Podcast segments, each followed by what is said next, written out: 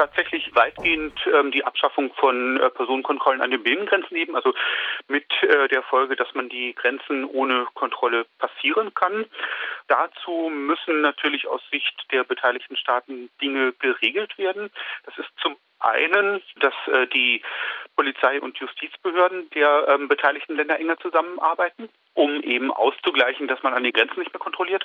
Und auf der anderen Seite ähm, ist damit natürlich impliziert auch, dass man die Außengrenzen stärker kontrolliert, um eben den Zugang zum dann äh, Binnenkontrollen grenzenfreien Schengen-System zu ähm, auf jeden Fall äh, fest den Daumen darauf zu haben. Jetzt kann man ja sagen, erstmal Freizügigkeit innerhalb eines relativ großen Territoriums. Das ist ja erstmal eine ganz positive Sache. Also wenn es weniger Kontrollen gibt, dann ist das im Interesse von Menschen, die sich bewegen wollen, die sich in ihrer Mobilität nicht auf ihr Geburtsland beschränken wollen. Aber es stellt sich natürlich ähm, für mich auch die Frage, was das dann für die äußeren Grenzen bedeutet. Also wenn man jetzt so ein bisschen zurückguckt auf die Entstehung von Schengen, von diesem Schengen-Raum, ähm, kann man dann sagen, dass die Freizügigkeit innerhalb dieses Schengen-Raums immer auch verbunden war mit einer stärkeren Abschottung nach außen. Ja, würde ich auf jeden Fall so sagen. Denn ähm, wie gesagt, die beteiligten Staaten haben das ja, also die Freizügigkeit im Inneren, nur zugestanden äh, dadurch, dass sie gesagt haben, wenn wir Freizügigkeit haben, dann müssen wir aber das gesamte Gebiet praktisch kontrollieren, damit da nicht äh, Menschen jetzt Zugang haben, die wir nicht hier drin haben wollen. Und äh, insofern ist äh, die Freizügigkeit tatsächlich auch automatisch verbunden gewesen mit äh, eben einer stärkeren Abschottung der Außengrenzen. Man muss auch dazu sagen, Freizügigkeit ist natürlich eine sehr schöne Sache, wenn man sich bewegen kann, wie man will. Aber ähm, der ursprüngliche Gedanke von Schengen ist eigentlich einer, der gar nicht mal primär abzielt auf die individuelle Freizügigkeit von Personen. Ähm, es geht da vielmehr auch äh, also vielmehr darum, ähm, zum einen eine Freizügigkeit von Arbeitskräften zu haben, also in einem ökonomischen Sinne. Äh, man sieht das ja ganz stark in den Grenzgebieten, dass man eben pendeln kann über eine Grenze hinweg. Und vor allem ist es auch damit verbunden gewesen, dass die Wirtschaft eben eine Freizügigkeit hat. Das bedeutet also Warentransporte haben natürlich auch, äh, profitieren natürlich auch ganz stark davon. Das ist im Kern des Schengener Abkommens von der Idee her ähm, angelegt gewesen. Mhm. Jetzt wurden ja in den letzten Monaten ähm, zur Flüchtlingsabwehr in zahlreichen Ländern innerhalb der EU wieder Grenzkontrollen eingeführt. Ich hatte das schon angesprochen. Wenn das jetzt eigentlich erstmal diesem Schengen-Abkommen widerspricht, diese sozusagen neu eingeführten Grenzkontrollen, was ist denn dann die rechtliche Grundlage dafür, dass jetzt da wieder auf einmal sozusagen Zäune aufgebaut werden und äh, stationäre Grenzkontrollen durchgeführt werden? Zwei Ausnahmen dafür, die in den ähm, letzten Jahren, also von, von, von dem Moment vor allem die zweite wichtig ist, die vor einigen Jahren eingeführt wurde.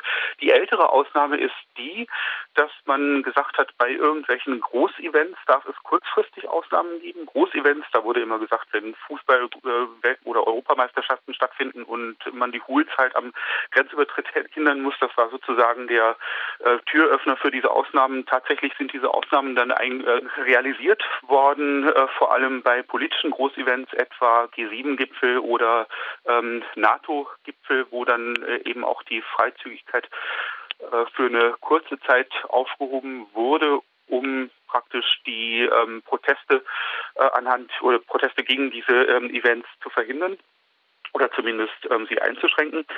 Und ähm, das Zweite ist, dass solche Ausnahmen inzwischen auch zulässig sind bei ich sag mal, eine Großlage, die jetzt einen anderen Umgang aus Sicht der beteiligten Staaten erforderlich macht, das ist vor allem eben der Andrang von Flüchtlingen, die in die EU wollen. Und äh, in so einem Fall ist auch für einen Zeitraum von bis zu einem halben Jahr oder letztlich sogar von bis zu zwei Jahren ähm, dieses Schengener Abkommen aussetzbar. Formal muss dann die EU-Kommission zustimmen, aber möglich ist das eben. Hm, du hast da jetzt sozusagen von erstmal so Übergangsregelungen gesprochen. Jetzt äh, gibt es ja sozusagen die Debatten, auch, ähm, auch was Deutschland jetzt betrifft, dass das äh, verlängert werden soll. Haben wir jetzt zukünftig mit dauerhaften Grenzkontrollen an deutschen Grenzen zu rechnen? Das ist im Moment die große Frage.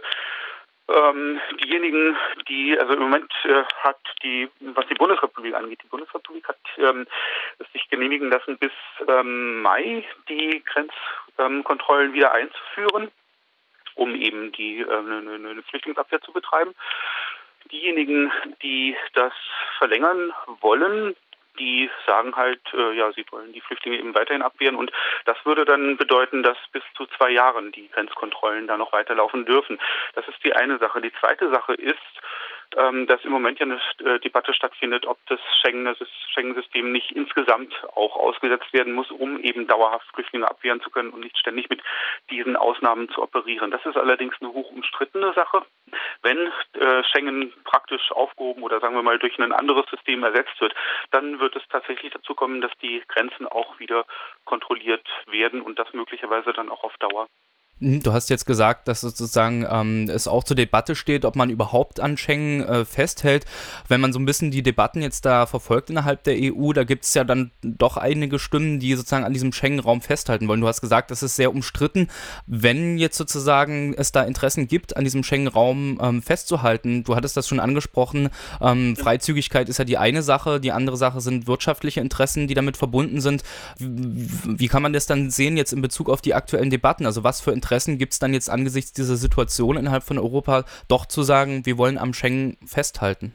Das sind ganz stark ähm, ökonomische Interessen jenseits äh, subjektiver Interessen von der, der Bevölkerung in Europa an einer Freizügigkeit. Aber das ist interessanterweise gar nicht das, was jetzt, das äh, wird in der Öffentlichkeit in den Vordergrund gestellt. Aber tatsächlich hinter den Kulissen geht es stark um ökonomische Interessen. Es liegt schlicht und einfach daran, dass schon jetzt durch die Grenzkontrollen Industrie und Handel Einbußen hinnehmen müssen. Das sieht man deutlich in den Grenzregionen, etwa in den bayerischen Grenzregionen zu Österreich, wo die Unternehmen unter äh, über Einbußen klagen, die entstehen eben äh, durch die Wartezeiten an der Grenze. Das kostet die Spediteure natürlich Geld, wenn sie längere Fahrzeiten bezahlen müssen. Das bringt die gesamten Lieferketten durcheinander, wenn ein LKW halt plötzlich eine Stunde oder sogar zwei Stunden länger braucht. Das kann dazu führen, dass Fahrzeiten nicht mehr eingehalten werden können und ähm, eine Pause eingelegt werden muss bei, äh, von, von Lkw-Fahrern und Fahrerinnen. Wie gesagt, das führt halt zu einer Verlängerung des ganzen Transportsystems und äh, damit äh, erstmal bei den Spediteuren zu Einbußen, dann natürlich aber auch zu Einbußen bei der Just-in-Time-Produktion, die ja auf pünktliches Anliefern angewiesen ist. Und letztlich ähm, sprechen deutsche Wirtschaftsverbände da von möglichen Einbußen von bis zu 10 Milliarden Euro in einem Jahr, wenn diese Kontrollen bleiben. Sind also gewaltige Werte, die da zur Debatte stehen. Naja, und manche sagen inzwischen, das schlägt dann gegebenenfalls auch auf die deutsche Export, die deutschen Exporterfolge durch. Und das ist ja das, wo die Bundesrepublik wirklich empfindlich ist, weil das ist das, wo sie als Staat und äh, ja über ihre Wirtschaft halt auch ihren riesigen Reichtum generiert. Wir hatten das jetzt schon angesprochen. Innerhalb der EU äh, werden jetzt mehrere Optionen zur Bewahrung des Schengen-Abkommens debattiert oder auch ähm, schon forciert. Du hast es auch ausgeführt, dass das vor allen Dingen auch mit ökonomischen Interessen zu tun hat. Ähm, welche Möglichkeiten stehen da jetzt zur Debatte? Also mit was haben wir möglicherweise da jetzt zu rechnen in den nächsten Monaten? Muss man sehen, das, was die Regierung versucht, das ist so, sozusagen der große Plan von der Merkel. Das ist ähm, der Versuch, eben, so wie es eigentlich im Schengen-System Schengen vorgesehen ist, die europäischen Außengrenzen wieder dicht zu machen. Das heißt in dem Fall vor allem die griechisch-türkische Grenze. Und die griechisch-türkische Grenze ist ganz schwer zu kontrollieren, was die Seegrenze angeht. Faktisch funktioniert das nur, wenn man die Türkei dazu kriegt, auf ihrer Seite, sprich eben noch an Land, Flüchtlinge am Ablegen zu hindern. Das ist genau das, was im Moment gedealt wird. Dafür kriegt die Türkei Zugeständnisse gemacht. Die Zugeständnisse sind zum einen äh, monetärer Natur, dann ähm, auch, indem man sagt, man nimmt der Türkei jährlich äh, gewisse Kontingente an Flüchtlingen ab, muss man sehen, auf was aus bei diesem Deal rauskommt. Die Bundesregierung sagt, sie kriegt das hin. Kritiker der Bundesregierung sagen, das kriegt sie nicht gedealt mit der Türkei und na, man muss einfach schauen, was rauskommt.